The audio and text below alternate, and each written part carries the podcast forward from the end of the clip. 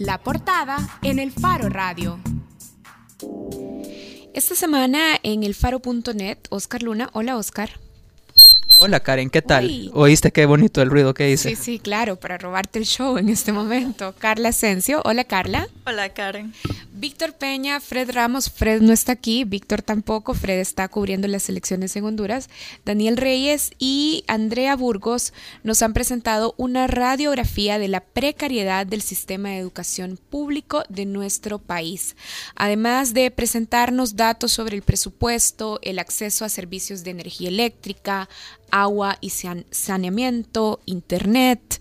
Además de presentarnos esos datos, también nos presentan un recorrido audiovisual que nos muestra cómo docentes y estudiantes se las ingenian para sobrevivir enseñar y aprender. Y de eso vamos a hablar ahora en la portada y también está aquí con nosotros Oscar Picardo. Oscar Picardo es director del Instituto de Ciencia, Tecnología e Innovación de la Universidad Francisco Gavidia. Gracias por acompañarnos. Un gusto estar con ustedes eh, conversando de este tema tan importante. Bueno, antes de platicar con Oscar y con Carla sobre su trabajo, ¿es posible con esta precariedad que nuestro gobierno se siga congratulando de programas en el área educativa. Estoy pensando, por ejemplo, en lo que el presidente suele incluir en sus rendiciones de logros. Por ejemplo, vaso de leche, útiles escolares, uniformes, paquetes, ajá, paquetes y útiles. Pero es digamos, para verlo, imaginárselo gráficamente, es como que tenés una laparotomía, una, una operación enorme en el cuerpo y te están poniendo curitas, ¿verdad? Y digamos, todos estos programas suman, ayudan, eh, intentan resolver cosas, pero en la práctica la, estadística, toda la estadística, no solo una parte, deserción, eficiencia, matrícula, calidad, PAES, te indica que las cosas no van bien. Em, eso significa que no hay un análisis eh, de lo que podríamos llamar la tasa de retorno de las medidas políticas educativas que se, que se implementan. Digamos, cada vez que tú implementas una política educativa, tenés que medir a medio término, al final su impacto, ver qué resultados. Eh, el tema de uniformes, por poner un ejemplo típico, cuando, cuando hicieron la primera evaluación de medio término, eh, Alex Segovia, ese informe que no lo divulgaron, decía de que este programa estaba beneficiando a microempresarios del sector de costureras, zapateros, pero que no estaba impactando en retener la matrícula. Conclusión, es una buena política para el Ministerio de Economía y no para el MINED. Eh, pero, claro, eh, ya entramos, eh, ahorita que estaba oyendo, Carlos Dada, en la parte política, no técnica, ¿verdad? Lo que nos preocupa y lo que les preocupa al gobierno es la parte política. Eh, si se ve bien, si suena bien, si es adecuado quitar, modificar, eh, este, por una razón técnica. El problema es que llevamos desde el 2009 80 eh, millones cada año. Estamos hablando de más de 500 millones invertidos en útiles, zapatos y uniformes y no se logra el resultado de hecho, Karen, perdón que me meta, en nuestras visitas de campo y que es un poco de spoiler porque faltan tres videos todavía eh, para publicarse. eh, vaya, ahí yo no quiero usar la palabra gustar, pero quizás sí le queda la palabra comodidad y hay directores que están incómodos con estos programas porque realmente lo único que hacen es hacer que los padres lleven a sus hijos el día de entrega y ya después no les importa si sus hijos van o no a, la escuela. Y es una forma como de acomodarlos. Eh, usan bastante esa, esa palabra los directores, acomodar a los padres a que, bueno, ahí hay un tiempo de comida, eh, ahí hay un vaso de leche y hay ropa, porque tampoco, o sea, no es que los uniformes sean lo importante, sino que es ropa. Entonces van, los, se los dan, eh, pero no es que los papás estén muy pendientes de si sus hijos están aprendiendo en esa escuela o, la escuela les esté enseñando algo, sino solo es, bueno, que vayan a comer, que vayan a tomar lechita y que les den su ropita. En su trabajo ustedes nos presentan datos cuantitativos. De hecho, hay una plataforma que permite buscar cuántas escuelas, por ejemplo, tienen acceso a agua potable y saneamiento, cuántas escuelas tienen acceso a energía eléctrica, internet, incluso podemos ver el presupuesto de cada escuela. Pero también ustedes hacen algunas visitas para contar el rostro cualitativo de estos datos. ¿Qué descubrieron en esas visitas? Más allá de los, de los datos. Yo, y complementando un poco lo, que decía Picardo también, el programa, por ejemplo, de alimentación, de refrigerio, que es el PASE, ese cubre el 100% de las escuelas, pero viéndolo, o sea, cuantitativamente es un sí, Tenemos un 100 para celebrar. Pero cualitativamente, en las escuelas llegábamos y resulta que es insuficiente el alimento porque el ministerio le da arroz, aceite, frijoles, pero todos los directores, todos los profesores nos dicen, pero no podemos alimentarlo solo con esto y los niños terminan aportando también verduras, pollo, gastando, dando contribuciones en dinero, recogiendo como pueden para poder alimentarse con algo más sustentable. Yo tengo, lo que pasa es que cuando vos decís, cuando llegábamos a las escuelas, eh, nosotros nos damos cuenta de esta realidad, pero no sé si la investigación que ustedes hicieron les permite dar estos datos conclusivos que aporten o, que, permiten sacar conclusiones de todo el sistema educativo de El Salvador o solo son algunos casos de escuelas en específico. ¿Por qué la investigación eh, permite sacar conclusiones a nivel de todo el sistema educativo salvadoreño?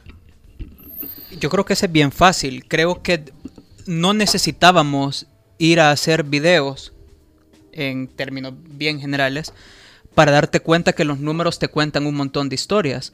Hay alrededor de mil escuelas, si no me falla la memoria, que su presupuesto anual de funcionamiento son 1.500 dólares. 1.500 dólares para operar y funcionar. Eh, todo el año. Todo el año. O sea, no mensuales. Sino Pero el Ministerio de Educación paga directamente a los docentes de esas escuelas. Paga directamente a los docentes y en la mayoría de los casos paga la luz. Pero tenés que tener para el agua, tenés que tener las horas extra que a veces las da el, ministerio, a veces no.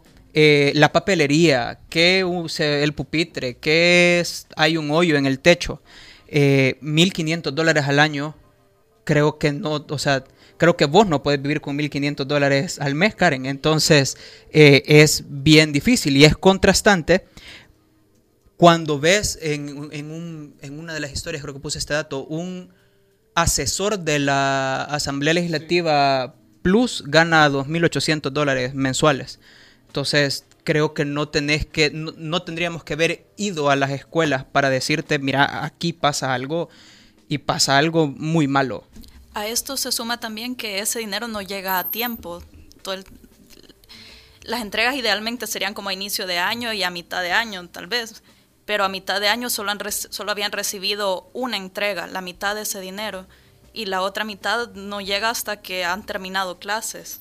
De hecho, el Faro hace ya bastante, en el 2013 publicó una historia de Efren Lemus, donde uno de los desembolsos de una escuela había sido de 31 dólares, eh, para sobrevivir cinco meses, creo, 31 dólares. Y nosotros nos topamos que en el Instituto Nacional de Perquín, el año pasado solo le dieron 750 dólares y le dijeron, vaya, el otro año te prometemos que sí te vamos a dar eh, los 1500 que te tocan. Pero tuvo que vivir con 750 un año. Y además hay otro, bueno, hay otro factor, eh, digamos, importante que nos debemos de cuestionar.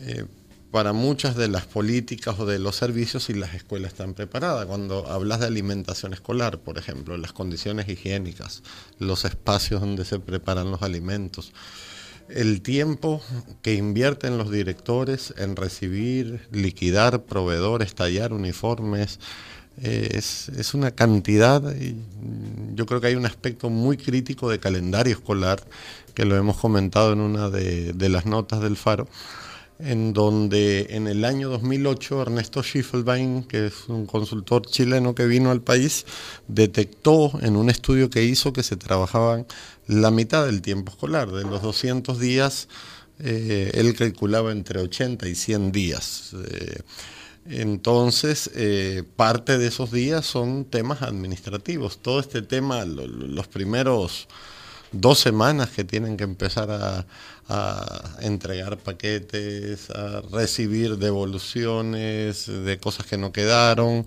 eh, después invertir tiempo en liquidar una cantidad. Para, que me quede claro entonces, y, y a la audiencia, de los 200 días eh, en un año lectivo, digamos. Exacto solo 100 días se invierten en educación y los otros 100 días se, toman en, temas administrativos. Exacto. Tú tenés, y eso tiene que ver con los resultados de PAES, ¿verdad?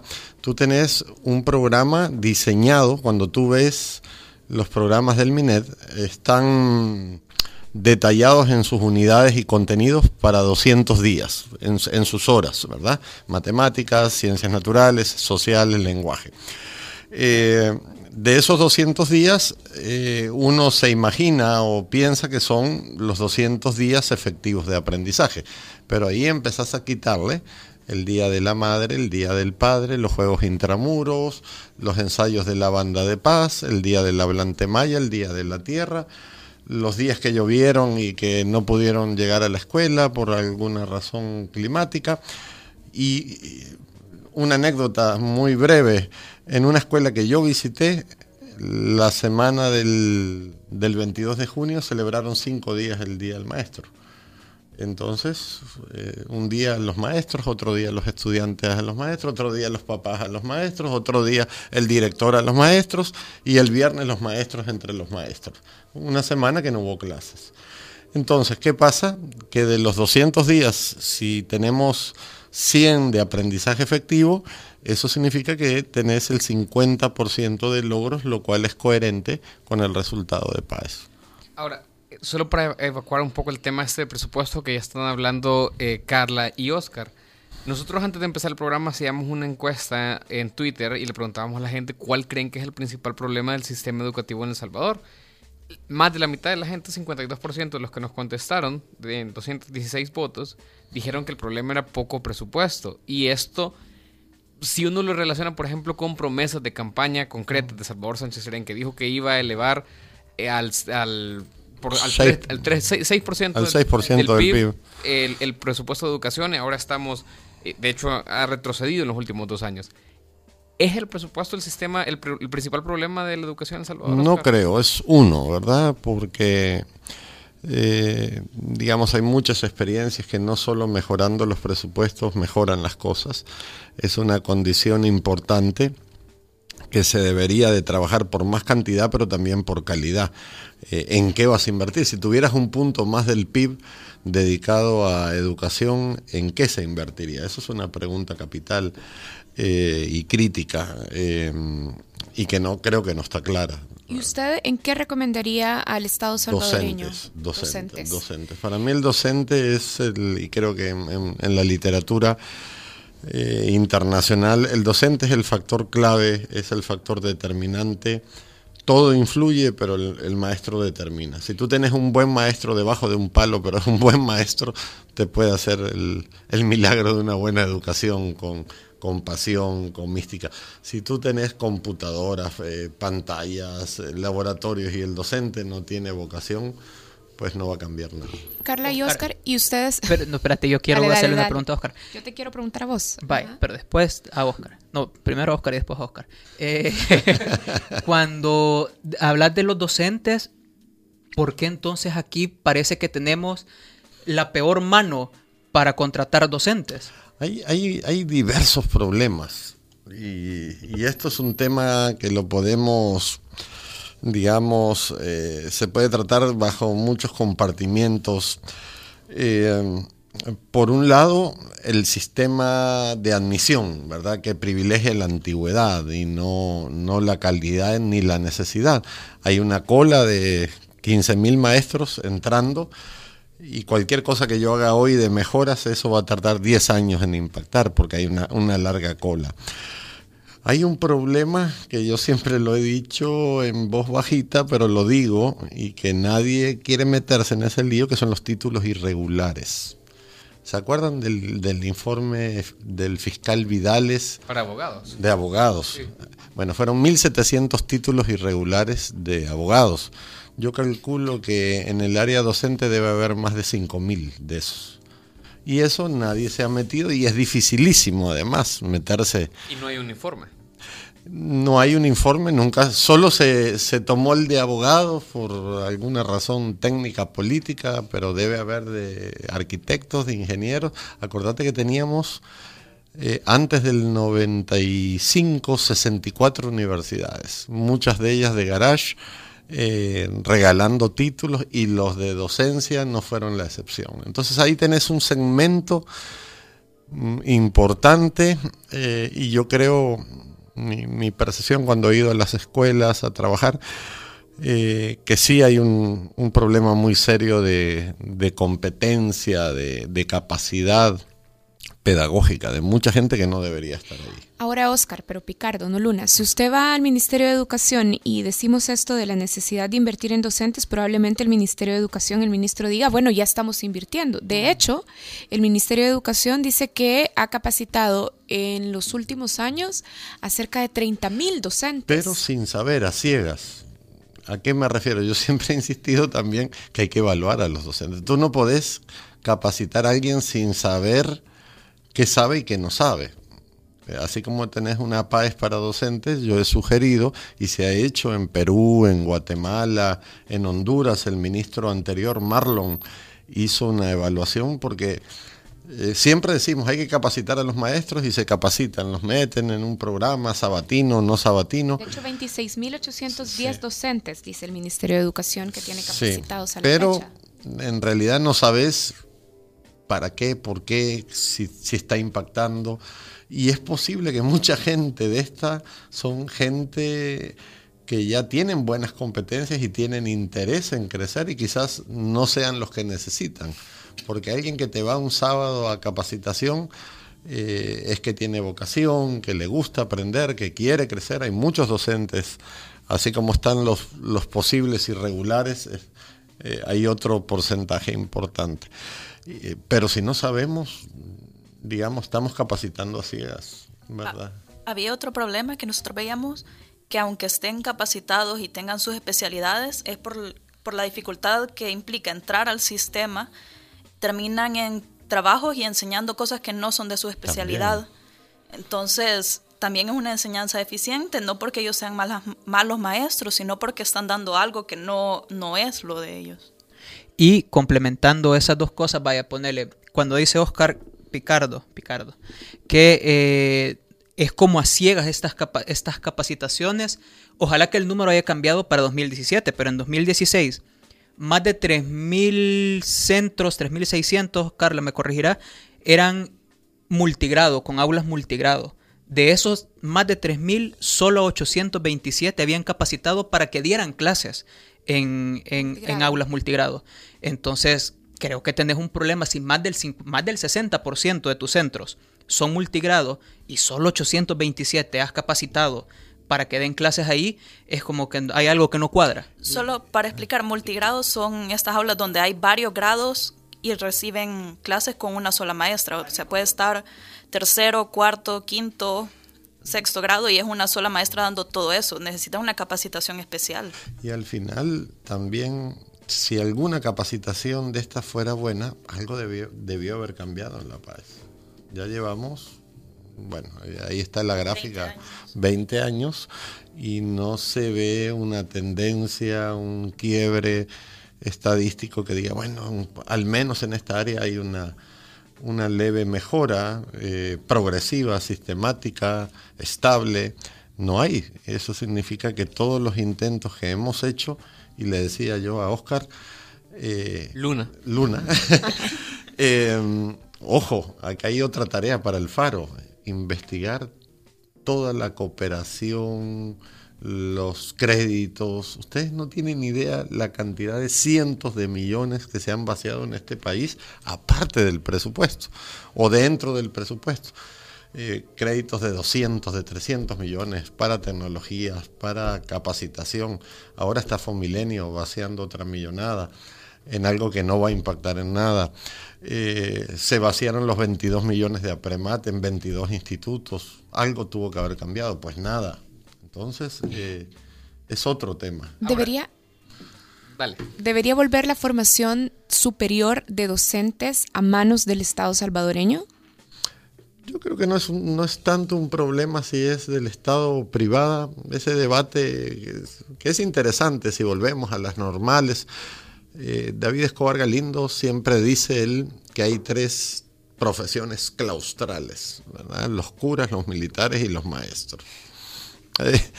Eh, y que una de ellas dejó de ser claustral, los maestros, los curas y los militares. Los curas siguen en el seminario San José de la Montaña y los militares en la escuela Capitán General Gerardo Barrios. Y yo entiendo que sí hay un tema de, de ecosistema, digamos, hay ciertas profesiones, los médicos también tienen una profesión casi claustral en los hospitales en donde tú aprendes, hay un coaprendizaje del residente, del otro médico, pero no sé, yo ahí tengo dudas si resolvería algo eh, que estuviera en manos del Estado o en manos privadas. Eh, siempre hay, si está en manos privadas, un enfoque un poco más comercial, que tiene sus riesgos, eh, pero también puede haber un enfoque, digamos, de responsabilidad social universitaria si se conversara con las universidades. Pero no sé, yo creo que sí, eh, sea del Estado o sea privado, deberíamos de revisar todo, ¿verdad? Yo tengo dos preguntas, pero la primera para Carla y Oscar Luna, y es, eh, aquí estamos hablando o discutiendo el rol de los docentes. Ya dijimos, eh, Oscar Picardo nos decía que hay un gran problema de capacitación con los docentes, pero en el especial que ustedes han presentado, podemos ver a varios eh, maestros que son eh, casos ejemplares o, emblemáticos del sistema educativo salvadoreño. entonces quizás no tenemos tan mala mano para elegir maestros o son la super excepción en un ecosistema que es completamente diferente a ellos creo que Carla tendrá su respuesta. La mía es, recordad que en estos videos eh, estamos hablando con directores y directores que nos topamos con unos personajes eh, casi que por suerte, porque los, los elegimos los centros educativos por otras razones, por haber salido bien en la PAES 2016, por consistentemente salir bien en las PAES por cinco años, por sus condiciones de infraestructura. Ahora bien, nos topamos con gente a la que realmente le importan los niños de una u otra forma. Y ser mal maestro para mí es diferente a ser mala persona. Estos malas personas no son. Ni tampoco al que le dicen que tuvieron que eh, enseñarle a escribir en una pizarra al maestro. Eh, no creo que haya sido mala persona, pero lo que pasa es, estás ahí porque has esperado mucho tiempo estar ahí y el sistema lo que hace, vaya, metete. Vos no sé qué haces, no sé para qué sos bueno, pero estás inscrito y ya te toca. Vaya, dale, anda. Y ahí es donde está el abandono a los docentes. O sea, yo no creo que los docentes sean malas personas por no poder escribir en una pizarra, pero quizás no tendrían que haber sido docentes, ¿ve? Bien, recuerden que si tienen eh, llamadas pueden comunicarse con nosotros al 2209-2887, que es el número de cabina de punto 105, o también pueden comunicarse con nosotros a través de redes sociales directamente a la cuenta de arroba el faro radio. Sí, y decirle a Fernando Rodríguez que lo estamos esperando. Ah, bueno. Carla, vos ibas a complementar algo sobre los docentes. No, que eh, definitivamente el rol del director, por ejemplo, es clave en la mayoría de escuelas como alguien que tiene que estar gestionando y rebuscando recursos donde pueda. Y quizás eso tiene extraordinario nuestras las historias que hemos retratado en los videos sobre todo. Yo creo que se dan nociones generales sobre el sistema educativo pero de extraordinario tienen a estos super directores que andan pidiendo fondos en todos lados.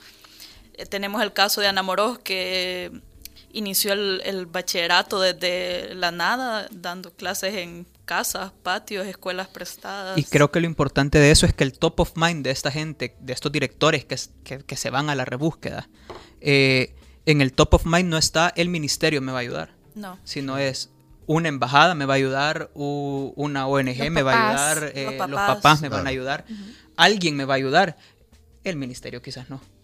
Tenemos una llamada. Maybell Quintanilla está en línea. Hola. Hola Karen, hola eh, a los Óscares y a Carla. Gracias por llamarnos. Y a Nelson, gracias también por darme el número que todavía preciso. Eh, bueno, yo tengo un comentario y disculpen, pero realmente eh, también me, me molesta un poco que sale que son los docentes los que no, y sé que no están generalizando, pero también les quiero comentar, yo soy docente y di clases en una escuelita pública en La Libertad. Eh, me tocaba dar primer y segundo grado en una aula, aula multigrado, porque daba primer y segundo de una sola vez de 8 a 12 de la mañana. Eh, y tenía que estar los niños adelante, adelante, atrás, y no solamente eso, sino que si las mamás que tenían asignación para llegar a ayudarnos a repartir la comida no llegaban, también uno de docentes tiene que salir a ayudar antes de que termine aún el horario de clase y dejar los niños solos con alguna tarea mientras ayudar a servir comida o a preparar los alimentos.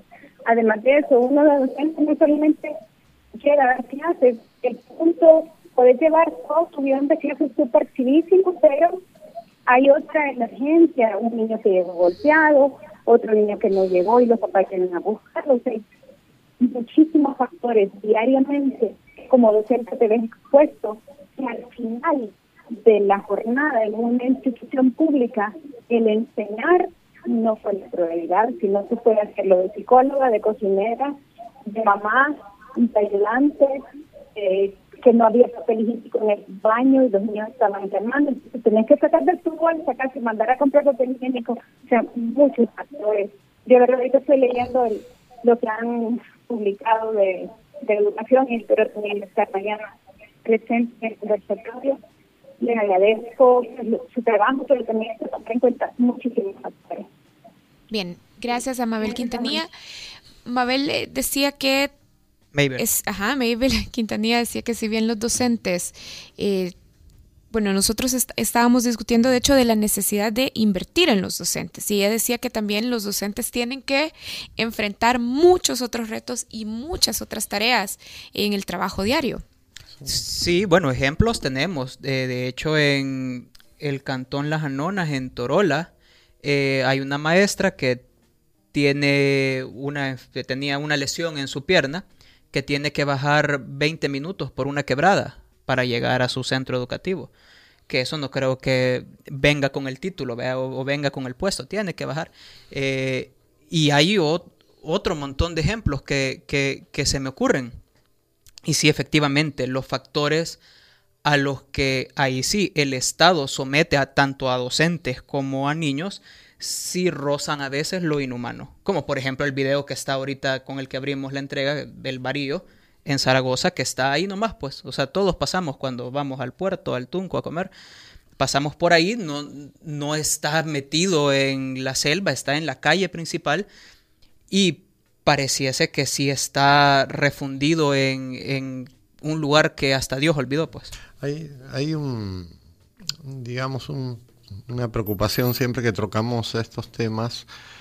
Eh, surgen este tipo de inquietudes y es cierto ahí y, debemos de reconocer así como hay muchos problemas hay gente con una gran vocación mística de trabajo entrega eh, que da más de sí eh, mucho más de lo que exige sus términos contractuales laborales y, y, gente muy entregada a la vocación verdad eso y, también debemos de aclarar eso que se tocaba anteriormente, que una cosa es la empatía y otra cosa es, digamos, hay gente, buena gente que está en la escuela y otra cosa es hacer una buena pedagogía, entender cómo funciona la educación, hacer ciencia de la educación, que es uno de, los aspectos ausentes en nuestro sistema. Carla y Oscar Luna, de estas escuelas que visitaron, visitaron siete escuelas ¿Encontraron algún programa del Ministerio de Educación que se esté ejecutando bien y cuyos resultados tengan satisfechos al director, a los maestros o que se puedan constatar sus beneficios para los estudiantes? Es que como te dije al principio, creo yo, Carla, no sé si tendré otra respuesta, los programas están bien. O sea, no hay ningún director que diga, ah, me van a dar comida, no, no, váyanse. Eh, ellos encantados, o ah, los vienen los útiles, ciérrenle la puerta. No, eso no pasa. Y los programas llegan. El punto es que no son la solución. Estos programas tal cual están no son la solución. O sea, de que llegan, llegan. tienen su aceite, su arroz, sus frijoles, eh, cornflake creo que les dan algunos. Eh, eso está, los, los útiles están, los uniformes, pero yo creo que no son la solución. ¿Cuál es? No sé, por ahí siempre te voy a contestar los docentes. Hay que ver qué pasa con los docentes. Sí, los programas están, pero también con cada programa parecía que venía un problema nuevo para las escuelas.